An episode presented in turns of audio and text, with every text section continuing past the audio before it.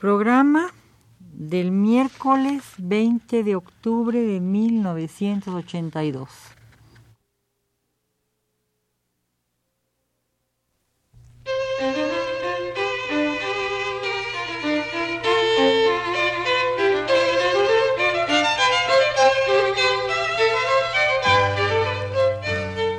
Divergencias. Programa a cargo de Margot Glantz.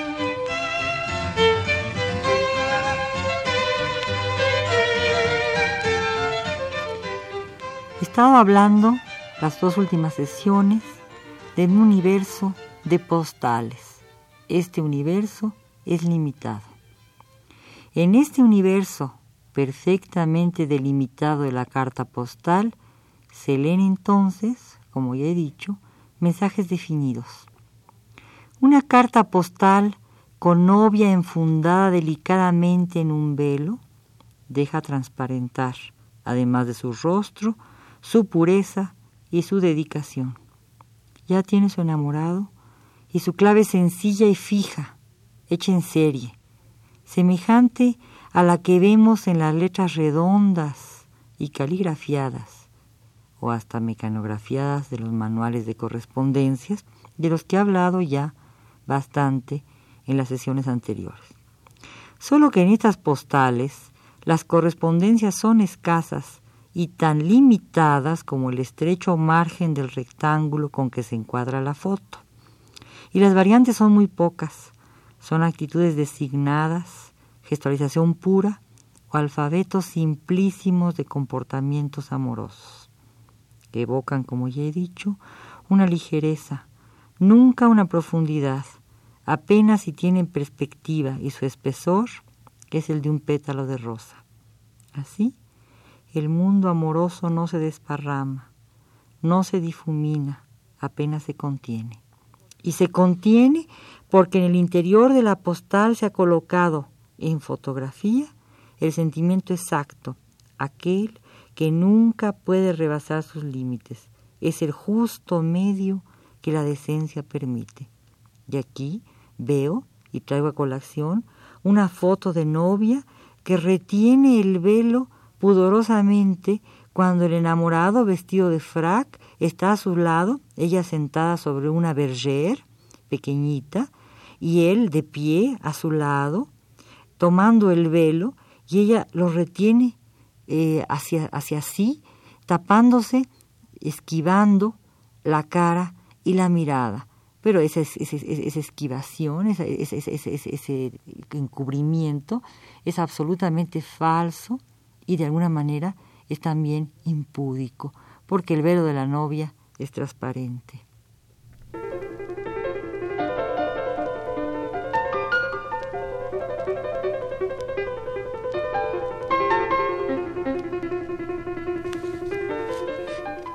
¿Es entonces una expansión o una constricción?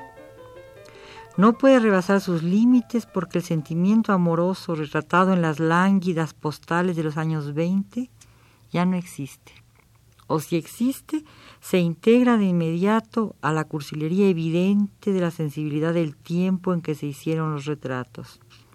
Digo que ese sentimiento no existe porque está perfectamente fechado, caracterizado por ciertas poses limítrofes, totalmente posadas, y valga la expresión, para que no intervenga el azar en nada y permita que haya un control estricto del mensaje que ha de ser, masivo, uniformante dentro de esa clase, regulando el sentimiento y el concepto de amor y de familia, porque esto sí es absoluto.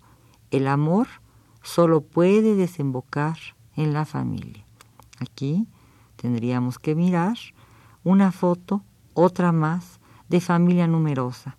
Todas son exactamente iguales con ligerísimas variantes. La misma familia en torno a una mesa o en el jardín, siempre artificial. Niños en parejas, generalmente hay dos, cuatro, seis, fundamentalmente cuatro o seis, porque la familia numerosa es muy importante, es la que hace la patria, aunque ahora nos damos cuenta de que demasiada familia es peligrosa y deshace la patria, en los años 20, tener una familia grande era hacer la patria.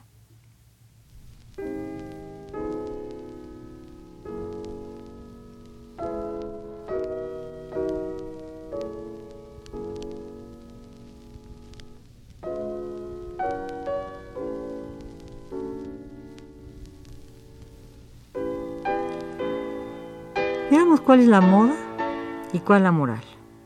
La moda definitivamente se imbrica en la moral del tiempo en que se hace. La moda y la moral presuponen de inmediato la existencia precisa de una cotidianidad y los reglamentos característicos que conforman y moldean el sentimiento. Aquí, en estas cartas postales, solo se puede amar de una manera. Se ama con elegancia, con dignidad, con decencia. Y por ello el novio va vestido de frac y la novia alza los velos con pudibunda sonrisa. Ambos llevan los labios pintados y él una flor en el ojal. Y esa flor es, naturalmente, un fragmento del azar que corona con precisión renacentista la frente de la novia y el sentimiento amoroso, se encarta desde Italia. Viene envasado de origen, es importado y suele venderse cotidianamente en los mercados de la capital. Luego en los de Oaxaca, en los de Querétaro, por ejemplo, donde todavía hace muy poco era posible encontrar esas postales. Extraña fatalidad, pero es así. ¿Es verdaderamente una fatalidad? ¿No significa algo dentro del contexto donde pulularon esas cartas postales? Veamos de nuevo otra carta postal, casi ligeramente idéntica a la anterior. Hay una familia numerosa, los trajes de las niñas son eh, vaporosos, de algodón, de organza, de vuelos, llevan eh, encajes, cuellos de encajes, las niñas tienen el pelo corto, perfectamente cortado, ondeado, los niños tienen pantalones cortos, todavía son niños. En Italia los niños usaban pantalón corto hasta los 13, 14 años. Llevan eh, blusitas marineras. Hay un niñito en la cuna. La cuna es como de juguete, de mimbre. El marido va vestido, si no con frac, con un traje de casimir peinado, perfectamente cortado, casi negro, con las ligeras rayas que alejen totalmente la idea de gángster. La mujer está vestida generalmente también con un traje de colores eh, más bien oscuros, entre más o menos el bordó, como le llaman allá, es decir, color vino. A veces lleva un color chodrón oscuro, un verde oscuro también, botella, y la mujer mira a su marido con la misma dedicación y respeto con que lo miraba antes de casarse cuando estaba en su traje de novia.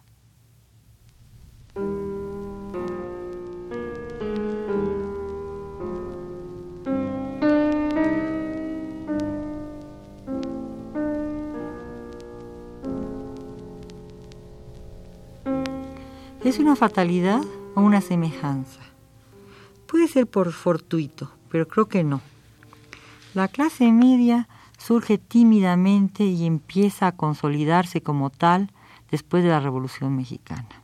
El hogar se hace importante, se consolida, pero dentro de otros límites, con otros conceptos, aunque siempre sobre los lineamientos de la fidelidad, de la solidez y de la decencia, ya lo había yo dicho. La compostura, la propiedad de este universo es evidente, su molde es la perfección, la estabilidad, la permanencia. Todos van vestidos con una gran pulcritud, con sobriedad, a pesar de que los tejidos que han servido para confeccionar los trajes sean suntuosos y deriven de fibras naturales y costosas. Son de seda, de casimir peinado, hay encajes, hay terciopelo. El fascismo involucra a las clases medias y establece el papel ideal de la familia, sus características, su moralidad. No quiero decir con esto que en México exista el fascismo, no, pero ya se plantean algunos de sus valores más definidos y se adecúan a la realidad familiar. No hubo en los 30 un movimiento populista en Argentina, no estuvo apoyado en los obreros y en la clase media, no está más numerosa que la de México y no prendió mejor en ella sus raíces. Veamos de nuevo una foto de novios, se miran de nuevo a los ojos, de nuevo la compostura, la decencia, el pudor, el rubor, la necesidad de un futuro en donde la familia sea numerosa. Los novios son el antecedente más perfecto y claro de la familia.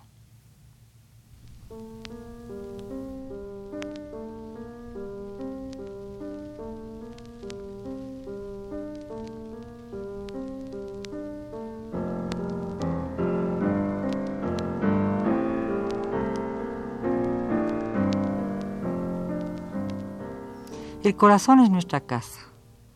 Es la época del bolero, de las canciones de Lara, de la sensiblería, de la cadencia que a todos nos emociona y nos curifica, cursifica. ¿Quién que es quién no tiene su corazoncito?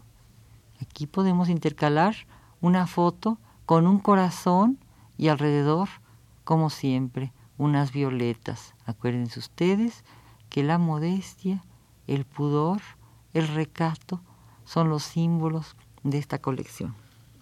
Y el corazoncito está en el interior del cuerpo bien protegido, calientito, latiendo y permitiéndonos los suspiros, los estremecimientos. Mas hay que tener cuidado, nada de excesos. Todo tiene sus límites y muy estrechos. El hogar es, igual que la tarjeta, un universo cuadrado, limitado. Un paraíso encerrado en sí mismo, sin salida. A pesar de que los trajes son de baile o de fiesta, esos trajes solo se usan dentro de la fotografía. Son como trajes de domingo convertidos por ella, por la fotografía, en trajes de la semana. Así, el domingo se perpetúa, pero también se laiciza.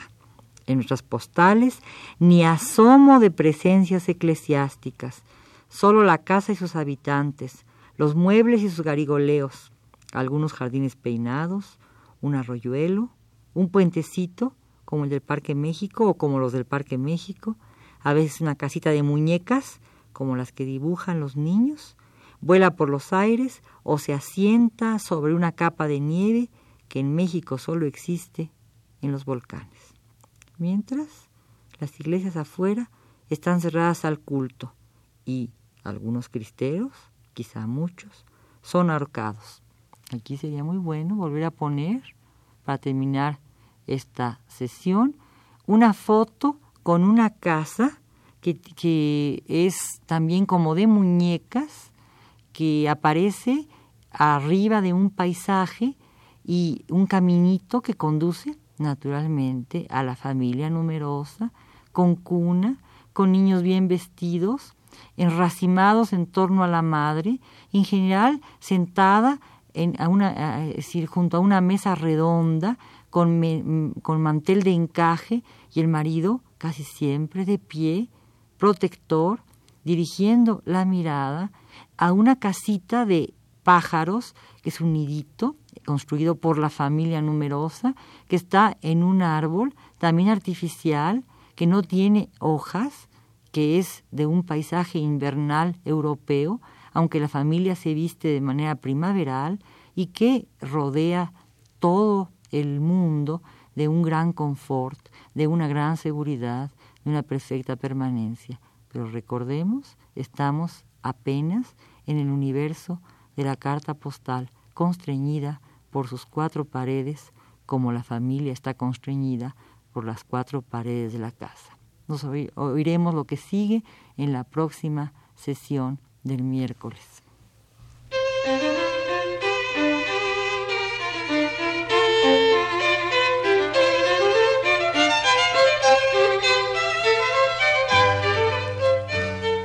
Divergencias. Programa a cargo de Margot Glantz.